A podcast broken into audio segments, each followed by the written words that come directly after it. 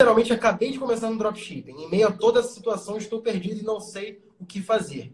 Cara, basicamente, o que, que acontece? Quem entrou no dropshipping, o que, que é o dropshipping? É um e-commerce que trabalha, cara, baseado em importação, principalmente da China. Se você entrou no momento agora que o dólar está alto, o vírus está no mundo inteiro e ele começou na China. Então ainda está na cabeça das pessoas que a China é a causadora do vírus. Você vai num restaurante, em alguma coisa na rua, se passa alguém de olho puxado, você fala, ih, lá, ó, tá com vírus.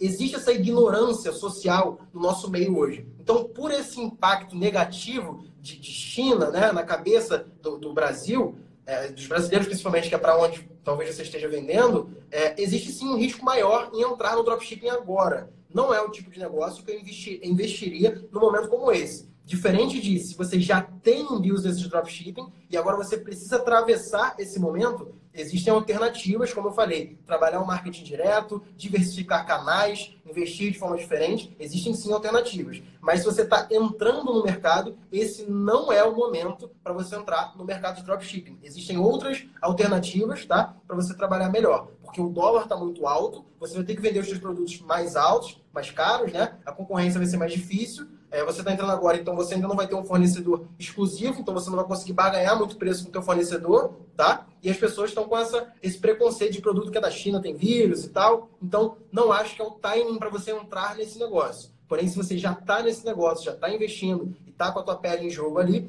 existem alternativas. E a primeira coisa que eu faria seria diversificar canais de vendas trabalhar mais a ligação, WhatsApp, mensagem, e-mail, venda direta, atendimento ao cliente e, cara, eu acho que isso é virada de chave para você não ter prejuízo e poder crescer o teu negócio. Beleza?